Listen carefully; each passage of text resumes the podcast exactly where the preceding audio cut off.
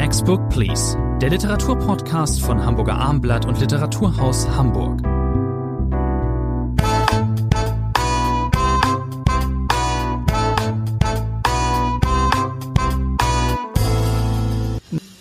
Der Literaturpodcast. Bei mir im Podcaststudio Rainer Moritz. Mein Name ist Thomas André. Heute in bewährter Form drei aktuelle Titel. Wir sprechen über Jasmina Resas neuen Roman Serge, erschienen im Hansa Verlag, übersetzt von Frank Heibert und Hinrich Schmidt-Henkel.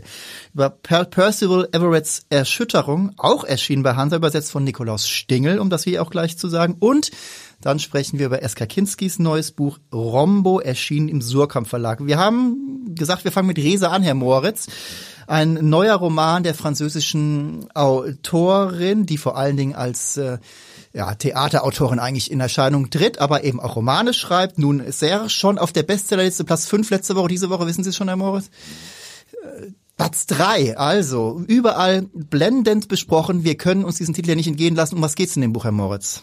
Ja, Jasmina Reza, Sie haben es gesagt, vom Theater uns allen bekannt, ist aber auch in den Romanen eine Meisterin für Familienkonstellationen, für Familien, Querelen auch für Dialoge, die messerscharf ins Herz treffen. Und das ist der Ausgangspunkt auch dieses Romans. Es ist, wenn man so will, ein Geschwisterroman, den wir vor uns haben.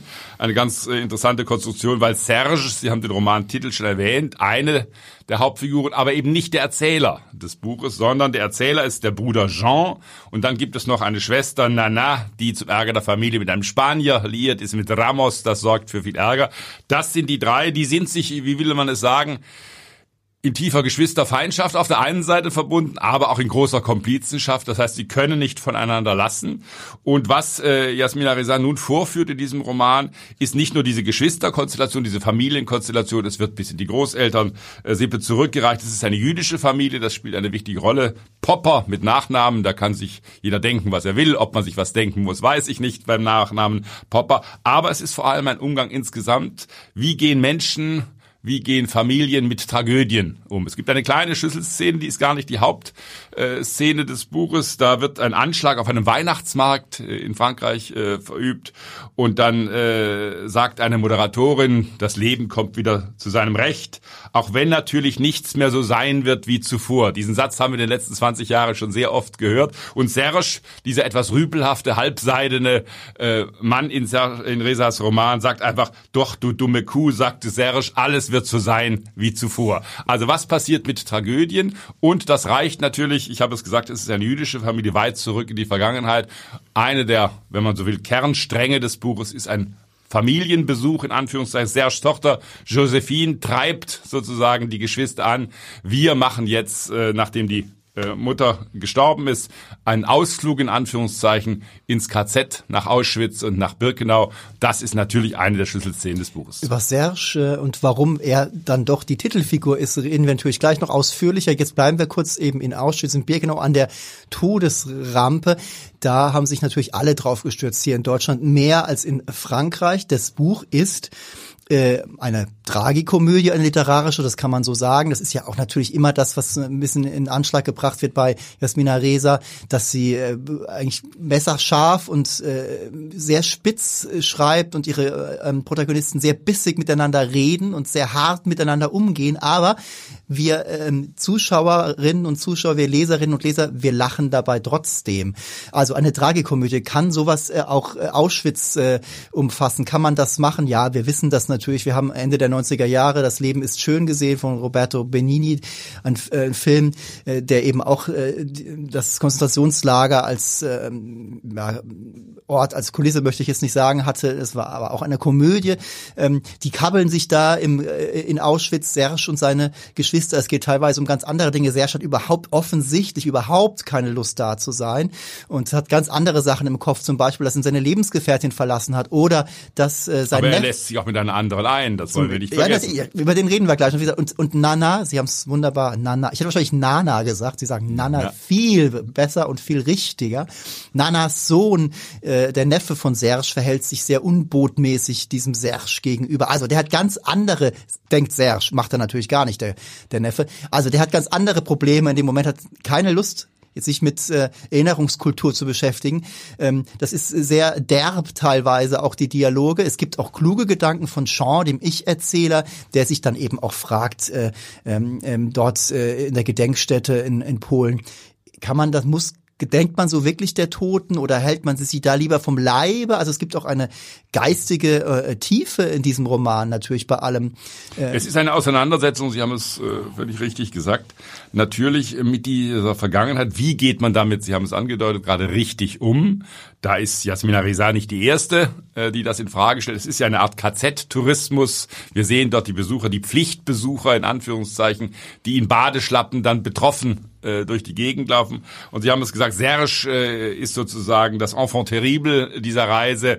Er will damit nichts zu tun haben. Es empört ihn, wie alle damit umgehen. Er wird, will auch nirgendwo hingehen. Er will draußen stehen bleiben letztlich. Also das ist ein großer Punkt. Und dann fallen natürlich solche Schlüsselsätze. Und die haben natürlich in Deutschland jetzt auch äh, nicht für Aufruhr gesorgt, aber doch äh, sind oft zitiert worden. Von der Erinnerung ist nichts zu erwarten. Dieser Fetischismus der Erinnerung ist bloßer Schein, heißt es einmal im Buch. Also was macht das mit der Vergangenheit, was macht das mit uns, wie erinnern wir uns, wenn wir sozusagen solche Gedenkstätten aufbauen, in denen ja, das ist ganz wichtig, sehr darauf geachtet wird, dass noch Original Objekte da sind. Das ist ganz wichtig. Es soll so original wie möglich wirken. Aber die Gefahr, und das ist ja immer wieder diskutiert worden, ist das der richtige Weg? Ist das nicht ein Weg, äh, sich das, wie Sie haben es gesagt, sich fernzuhalten äh, vom Leibe? Also das ist ein großer Themenstrang. Äh, das ist wie immer mit Schärfe inszeniert. Nicht umsonst wird ja häufig auch Woody Allen ins Spiel gebracht mit seinen besten Texten und Filmen. Da gibt es Parallelen, wie Jasmina Resas Figuren darüber nachdenken. Aber ich glaube, der Roman hat zwei Klammern oder eine Klammer, die man vielleicht klar benennen kann. Was hält ihn zusammen? Einmal, wie gesagt, äh, wie gehen wir mit der Vergangenheit um? Es ist eine Identitätssuche auf politischer Ebene, aber eben auch eine Identitätssuche der Figuren letztlich. Dieser Roman hat, das irritiert vielleicht ein bisschen, keine Mitte. Ich sag's mal so altmodisch. Das heißt, er vibriert hin und her, er bläst Stärke, der Wind mal aus Stärke dieser Richtung. Buchs. Wollte ich gerade sagen, der Roman also spiegelt in seiner Form das wieder, was die Figuren herumtragen, diese fehlende Identität, diese verzweifelte Suche nach Identität.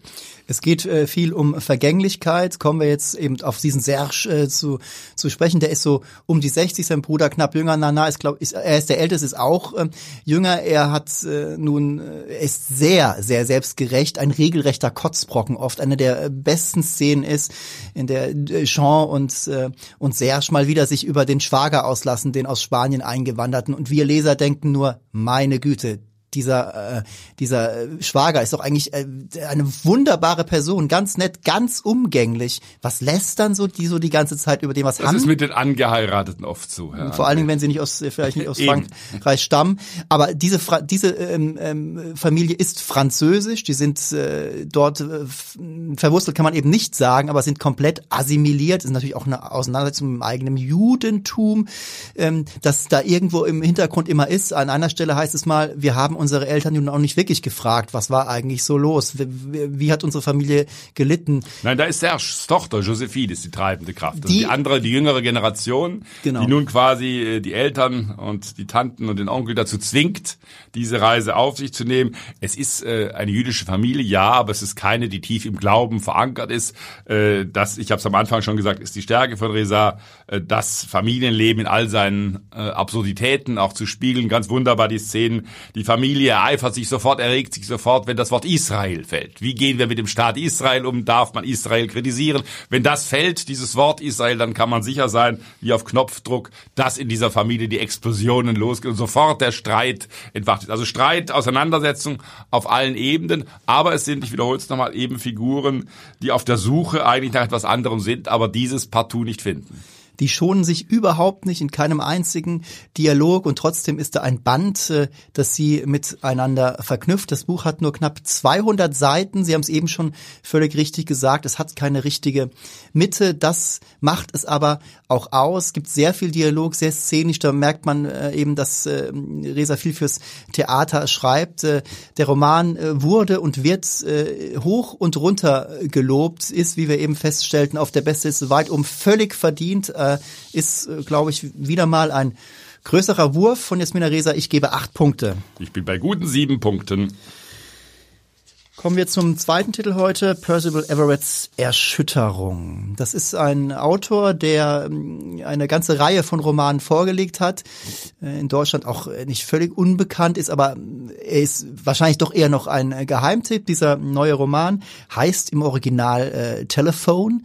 Ähm, also wir können, man kann immer viel reden über, äh, machen wir hier auch an dieser Stelle oft genug über die deutschen Titel. Ich sage mal in Erschütterung, lieber André, hat den großen Vorteil, die, das könnten Sie auf 20 andere Romane auch draufkleben, dieses Etikett. Erschütterung ist für moderne Romane nie ganz falsch. Das stimmt, absolut. Ich würde es in diesem Fall es trifft halt, es, es trifft halt extrem ins Schwarze. Es ist ein ziemlich besonderer Roman, der eigentlich niemanden kalt lassen kann. Es geht ähm, um eine Familie, um einen äh, Mann vor allen Dingen, der im Mittelpunkt steht, ähm, äh, der Ich-Erzähler Zach Wells, ein äh, Paläontologe, ein Wissenschaftler in äh, Kalifornien angesiedelt. Also der, der buddelt äh, ziemlich viel und guckt, was da äh, zutage kommt, kennt sich mit Gesteinen aus, ist ein relativ abgeklärter, ironischer Typ, der sein Dasein, naja, fristet kann man nicht wirklich sagen an der Uni. Er ist relativ beliebt, seine Vorlesungen sind gut äh, besucht. Er hat eine Frau, die Dichterin ist und auch Hochschullehrerin,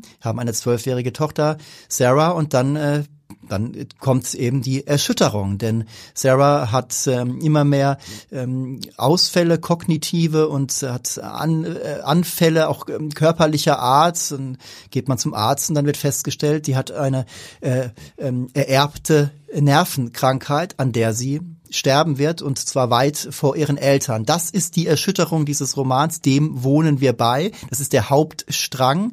Und Aber das, dann wird's interessant, Herr André, dann wird's interessant. Schießen Sie los. Nein, es bleibt nicht bei diesem Hauptstrang. Sie haben völlig gesagt, das ist ein äh, dramatisches Buch. Das ist ja noch eine relativ junge Familie. Zach Wells ist Anfang 40. Es ist in Teilen, das sollte man vielleicht nur am Rande erwähnen, auch wenn man nicht ausführlich darüber spricht heute, ein Hochschulroman, eine Campus Novel in gewisser Weise. All das, was er erlebt, da gibt es eine Kollegin, die keine Stelle bekommt, sich dann umbringen äh, wird, äh, als äh, ihr Antrag abgelehnt wird äh, auf eine Stelle. Das ist der Einstand. Dann kommt dieses äh, dieser Schock, äh, der insofern so groß ist, diese Krankheit, das Betten-Syndrom, wie sie genannt wird, ist unheilbar. Das heißt, äh, Zach Wells weiß, er wird seiner Tochter beim Sterben zusehen. Sie wird blind werden, sie wird dement werden, sie wird ihn nicht mehr erkennen. Also das, was äh, die Ehe ist sowieso in schwierigen Umständen gewesen. Jetzt ist die Familie noch zusammengespielt. Und dann kommt aber ein ganz anderer Strang. Und da muss man als Leser erst eine Weile nachdenken, ja, was soll denn das jetzt? Denn Zach Wells kauft, und das fällt parallel zu dem, was er mit seiner Tochter erleben muss, gelegentlich Secondhand-Kleidung äh, bei eBay und dann findet er, das basiert übrigens auf einer wahren Geschichte in Anführungszeichen, das hat es vor ein paar Jahren bei der Modekette Zara äh, wirklich gegeben. Das heißt, im Kragen oder in einer Jackentasche sind versteckt kleine Zettelchen, offensichtlich von den Arbeiterinnen geschrieben, die diese Kleidung herstellen. Help me steht da sinngemäß drauf und äh, nun macht sich mitten in der Erkrankung seiner Tochter Zach Wells auf nach New Mexico. Dort äh, wird diese Fabrik äh, vermutet. Dort fährt er hin und er macht sich nun, er tarnt sich als Geologe, der nach Öl sucht und versucht nun, und das ist ein dramatischer Handlungsstrang, wir wollen das Ende nicht verraten, auf quasi diese Frauen zu retten, die als Art Sklavinnen fast gehalten werden, aus Mexiko, verschwundene Frauen aus Mexiko sind darunter. Die versucht er nun zu retten und natürlich grübelt man als Leser sofort darüber nach, ja, ja, was hat das eine mit dem Diese, anderen zu tun? Das ist ein das ist ein besonderes Buch. Ich sagte es schon. Dieser Plot, äh, das passt gar nicht zusammen, denkt man. Vor allem ist es auch ein Spannungsroman in dem Moment. Und das äh, ist aber meisterlich zusammengesetzt. Ich empfehle allen Zuhörerinnen und Zuhörer, ähm, Zuhörern, ähm, lesen Sie nicht den Klappentext, denn im Klappentext ist das, ich mache das ganz, ganz selten. Ich weiß nicht, warum ich es da gemacht habe. Vielleicht, weil äh, die Hansa äh, Pressefrau, Frau Knecht, hat diesen Roman sehr empfohlen. Das ist, gibt es ja ab und zu und dann macht er ihn noch mal, wird er nochmal interessanter. Und da habe ich leider den Klappentext gelesen und da ist eigentlich das, was uns so rätselhaft was einem rätselhaft bleiben muss bei diesem Plot, ist das schon so ein bisschen erklärt. Es ist dann doch eine relativ, würde ich mal sagen, na, ein, also interessante, aber auch einfache äh, Erklärung vielleicht, warum, was es damit auf sich hat. Also er versucht nun zu retten. Er versucht, er kann seine Tochter nicht retten. Und nun ist die Frage, ist das eine Art Übersprungshandlung. Ja, sagen, sagen wir es doch, äh, genau. ja, nein, er versucht diese Frauen äh, zu retten. Es wird, äh, man darf auch Seite 244 in diesem Roman nicht überschlagen, auf Seite 244, das überliest man fast ein wenig, äh, ist sozusagen noch der Ursprung dessen, äh, warum er so handelt, wie er äh, vielleicht handelt. Also es ist ein angenehm verstörendes Buch, muss ich sagen. Es ist kein typischer amerikanischer Roman von Jonathan Franzen und Co. Das ist ganz anders geschrieben, hat eine ganz andere äh, Tonalität, was Percival Everett hier gelingt. Ich muss eine Sache noch kurz erwähnen. Sie wissen ja, Herr André, ich bin investigativ ständig unterwegs. Sehr, Sie ja. haben den Titel erwähnt im Original Telephone. Das meint aber nicht das Telefon eigentlich, sondern das ist das Kinderspiel Stille Post das Telefon genannt wird. Das hat natürlich sehr viel mit der Geschichte hier mhm. auch zu tun. Aber die völlige Kuriosität ist, dass dieses Buch in Amerika in drei verschiedenen Covern erschienen ist und auch in drei verschiedenen Textfassungen. Es gibt Abweichungen des Textes. Ich habe mir die Textveränderungen angesehen. Der arme deutsche Verlag Hansa hat dieses Spiel mitgemacht. Das heißt, wer das Buch jetzt kauft, kann sich nicht sicher sein, dass sein Nachbar, der dieses Buch auch in Deutschland hat, die gleiche Fassung hat. Vor allem das Ende des Romans ist leicht abgewandelt in allen drei Fassungen. Es gibt auch, der Verlag hat einen Trick sich einfallen lassen, woran Sie erkennen, welche Fassung äh, Sie haben. Die verrate ich aber nicht. Na, da muss jeder selber drauf kommen. Wie sind Sie denn da drauf äh, gekommen? Äh, ja, wenn man amerikanische Rezension liest, dann merkt man, da ist das einmal mal erwähnt und dann bin ich der Sache nachgegangen.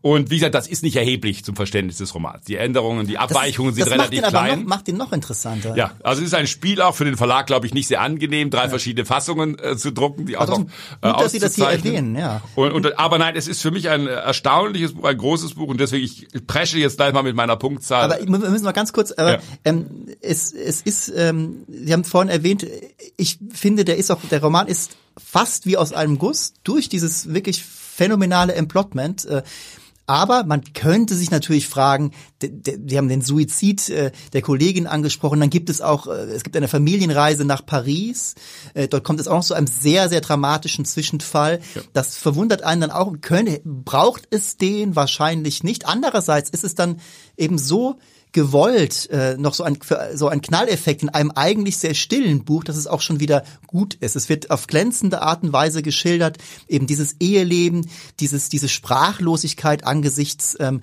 der Erkrankung der Tochter. Es gibt die Arztbesuche, die geschildert werden. Das hält man natürlich kaum aus, gerade wenn man selbst Kinder hat. Das ist schon ähm, sehr sehr hart und ähm, ein brutaler Roman auf gewisse Art und Weise, obwohl er andererseits so still ist. Sie haben gesagt, überhaupt nicht amerikanisch in mancherlei Hinsicht das stimmt. Das ist ein wirklich sehr, sehr besonderes mhm. Buch. Und jetzt dürfen Sie, Herr Moritz, zuvor brechen mit der Punktzahl. Wir wollen mal neun Punkte heute Morgen verteilen. Ich bin absolut äh, bei Ihnen. Das sind definitiv neun Punkte. Könnte eine der Entdeckungen dieses, äh, einer der besten Romane dieses Jahres sein. Kommen wir heute zum Abschluss zu Eska Kinskis Roman Rombo. Eska Kinski ist eine sehr anerkannte Autorin, die vor vier Jahren dann endlich auch einen großen Preis erhalten hat äh, für ihren Geländeroman, den Preis der Leipziger Buchmesse. Ähm, sie ist äh, eine erstmal eine Meisterin der ähm, Naturbeschreibung, äh, Geländeroman, das da klingt es ja ähm, schon an. Da geht es eben viel auch um, was umgibt uns. Da geht es erstmal gar nicht so sehr um Menschen, das dann natürlich irgendwann auch. In diesem neuen Roman ist das genauso. Rombo setzt ein mit äh, der Beschreibung einer Voralpenlandschaft äh, in Italien. Und dort trugen sich 1976 ähm, zwei Erdbeben zu, eins im Sommer, dann eins noch im Spätsommer. Und da wurde diese Bergregion heimgesucht. Ein Tal wird immer wieder genannt oder ist der Handlungsort mit einem Dorf. Und ähm, Eska Kinski äh, beschreibt äh, in diesem Roman äh, erstmal, was in der Natur äh, geschieht, aber eben auch, was mit den Menschen äh, äh, geschieht. Man spricht ja immer so vom Chor, vom Chor der Figuren, der ansetzt und etwas erzählt. So ist es hier auch. Ähm, es ist schön geteilt, kleine Kapitel, in dem verschiedene Figuren im Mittelpunkt stehen.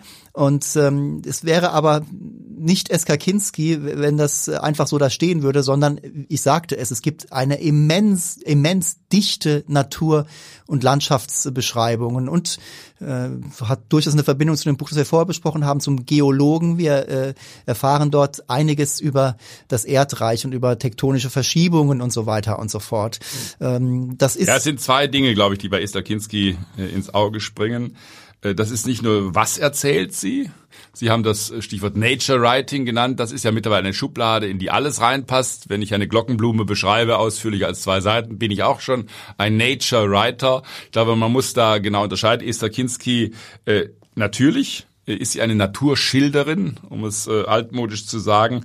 Aber äh, sie macht die Natur nie zu Objekten. Sie haben die Struktur des Romans genannt, sieben große Kapitel, unterteilt in immer wieder kleine Häppchen. Aber das sind eben nicht nur die Figuren, das sind nicht nur die Dörfler, hier kommen ganz viele Familienmitglieder auf, die sehr viel in diesem Frühsommer 1976 äh, von dem verlieren, was sie haben. Tausend Menschen sind damals zu Tode gekommen, äh, Abertausende haben ihr Zuhause verloren. Also diese Schicksale schildert äh, Esther Kinski. Aber natürlich treten völlig gleichberechtigt, und das ist das Interessante, dann auch in diesem kleinen Kapitel immer wieder Tiere und Pflanzen in den Mittelpunkt. Ob das Trauerfalter, Teufelssporn, die Viper ist, Deniswurz ist. Man lernt auch sehr viel über botanische äh, Dinge.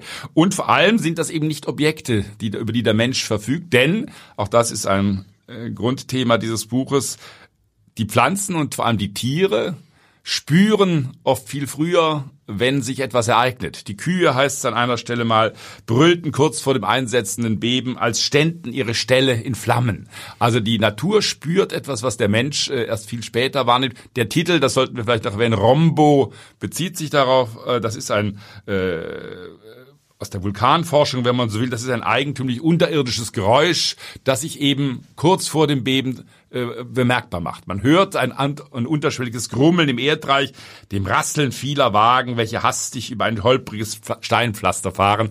Da zitiert äh, Esther Kinski den Geologen Friedrich Hoffmann aus dem 19. Jahrhundert. Also dieses Rombo ist auch eben eine Ahnung von einer Katastrophe und natürlich erzählt dieses Buch nicht nur von der Katastrophe selbst, vom Ineinander von Pflanzen, Tieren und Menschen, sondern auch natürlich von großen Verlusten, vom Umgehen mit Verlusten und die große Tragik dieses Geschehens äh, das wird hier auch gegen Ende natürlich äh, auch äh, geschildert, ist, dass es im Mai das erste Erdbeben gab, dann wird aufgeräumt, die Soldaten kommen zu Hilfe. Man denkt, man hat das Schlimmste überstanden und dann im September kommt es zu einem etwas schwächeren, aber immer noch sehr starken zweiten Beben. Und das wird dann auch viele veranlassen, das Friaul, dort spielt äh, dieser Roman, zu verlassen, nach Deutschland zu gehen, in die Schweiz zu gehen. Also durchaus auch ein Roman, der äh, Gesellschaftsimplikationen hat. Sie haben es gesagt, und die Natur spielt selbst eine Hauptrolle, ist die Protagonistin. Ich zitiere mal einen Satz, der recht typisch ist, äh, der den Ton ähm, vorgibt. Ähm, so türmt die mächtige Hand der schöpferischen Natur Felsengebirge auf und der Mensch ist bloß ein schmächtiger Zeuge der Formen, die durch Gewaltiges entstehen. Also der Mensch ist dort eben auch der Natur ein Stück weit ausgeliefert, besonders bitter. Sie haben es angesprochen, dann baut man gerade wieder auf, und dann kommt ein zweites, eben ein drittes, also das zweite Beben verteilt sich über mehrere Tage, gibt es nochmal Erdstöße, nicht ganz so schlimm wie das erste. Der Kirchturm in dem ähm, Ort, in dem es hier hauptsächlich geht, der überlebt beide Erdbeben. Sie haben die Figuren angesprochen das ist, ähm, da setzt sich die Dorfgemeinschaft zusammen. Äh, die Figuren werden bekommen selbst eine Stimme, werden aber von den anderen dann eben auch noch äh, ähm, beschrieben, be, ähm, tauchen in den verschiedenen Texten immer wieder auf. Es gibt äh, sehr oft die Kinderstimme, die dort äh, zu hören ist. Mhm. Sie spielen eine wichtige Rolle. Es wird klar, dass ähm, die Vergangenheit eben auch die Gastarbeiter Vergangenheit äh, Deutschlands und äh, Mitteleuropas, dass eben aus diesem relativ, aus dieser relativ ärmlichen Gegend. Knoblauch wird da angebaut die, ähm, und aber die meiste viel Landwirtschaft. Natürlich gibt es dort keinen Tourismus, ähm, äh, zumindest nicht oben im, äh, im Berg auf dem Berg. Es gibt den am, am Meer und eine der Hauptfiguren ähm, äh, geht auch äh, um zur als, als saisonale Arbeitskraft eben ans Meer und dann gibt es dort auch Beschreibungen des dieses Tourismus in den 70er Jahren ähm, aber in wirklich, es ist, es ist eine Gegend, in der die Leute nicht reich sind. Man äh, schlägt sich äh, so durch, man versorgt sich selbst. Man, es gibt einen Jungen, einen Ziegenhirten, äh, einen, der in eigentlich manchen Leuten relativ schlicht und erscheint, aber der sehr kluge Gedanken dann selbst äußert, der genau weiß, was dort äh, vor sich geht. Und es gibt sehr viel Tod, es wird viel, viel gestorben, auch unter dramatischen Umständen. Da geht eine Frau, die etwas geistig verwirrt ist, geht, macht sich auf und kommt dann eben im Gebirge zu Tode, was nicht selten vorkommt. Ähm, und ähm, ja, man. Es ist aber vor allem auch wie äh, Sie haben diese persönlichen Schicksalsfälle beschrieben. Aber natürlich, äh, man denkt automatisch, wenn man dieses Buch liest, an andere Naturkatastrophen. Man denkt an die Überschwemmungen im Ahrtal, äh, natürlich, äh, aus dem letzten Jahr. Es ist äh, der Moment im menschlichen Leben, wenn etwas einbricht, das größer ist. Das, wie es im Buch an einer Stelle heißt, außerhalb der Kategorien von Gut und Böse sich abspielt. Wie geht der Mensch äh, mit etwas um, das er nicht beeinflussen kann, wo man auch niemandem direkt die Schuld geben kann. Natürlich kann man irgendwann vielleicht äh, denjenigen, die an der Naturraubbau betrieben haben, die, Schuld an solchen Naturkatastrophen geben. Das erleben wir ja an Diskussionen auch. Aber das ist die zentrale Frage. Und ich will es am, am Schluss noch einmal äh, deutlich sagen, was Esther Kinski natürlich macht. Sie hat eine einen ganz eigenen besonderen Tonfall. Man würde viele Sätze, viele Adjektive anderen Autorinnen und Autoren nicht durchgehen lassen. Sie riskiert sehr, sehr viel. Das ist eine Sprache voller Adjektive, voller Metaphern. Die gehen fast immer gut, äh, würde ich sagen. Über einzelne Bilder kann man sicherlich streiten. Aber das ist ein hoher Ton, ein Ton, dem man auch konzentriert äh, folgen muss, äh, um in diesen Sog des Romans zu geraten. Aber ich bin der Meinung, dass Esther Kinski das über die große Strecke meisterhaft umsetzt und dafür einen ganz eigenen äh, Stil auch gefunden hat. Es ist ähm, ähm, wirklich hoch, äh, stilistisch sehr hochwertig und man könnte auch denken, dass vielleicht am Anfang ähm, manche aussteigen, weil sie es vielleicht als zu anstrengend empfinden, was es nicht ist. Ähm, aber es kommt auch genau rechtzeitig eben vielleicht im Hinblick auf diese Leserinnen und Leser, obwohl ich da spekulativ jetzt einfach mal bin. Und dann geht's aber auch sehr ja, menschennah sozusagen los. Denn die Schicksale, die dort beschrieben werden, das, äh, das ist doch dann schon sehr, sehr allgemein. Da gibt's einen äh, Anselmo, äh, Kind, äh, Sohn einer deutschen Mutter, die in Deutschland äh, geblieben ist. Er ist mit dem Vater und seiner Schwester, hat er eben, ist er dann nach Italien gegangen nach der Trennung der Eltern. Da kommt eben auch ganz klar die, die Gastarbeiter Vergangenheit 70er Jahre, habe ich vorhin schon angesprochen. Die sind, die bleiben die deutschen Kinder dort. Das ist, wie Sie vorhin gesagt haben, auch ein Stück Gesellschaft Gesellschaftsgeschichte.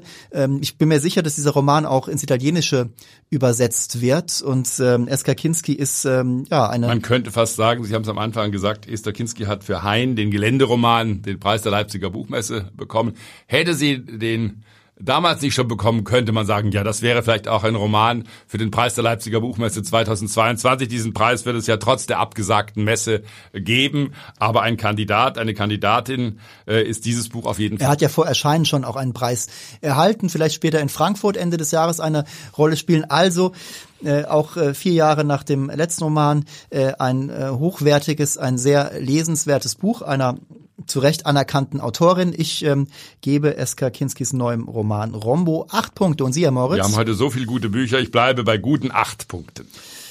Liebe Zuhörerinnen und Zuhörer, das war die neue Ausgabe von Next Book Please. Rainer Moritz und ich verabschieden uns und wünschen wie immer gutes Lesen.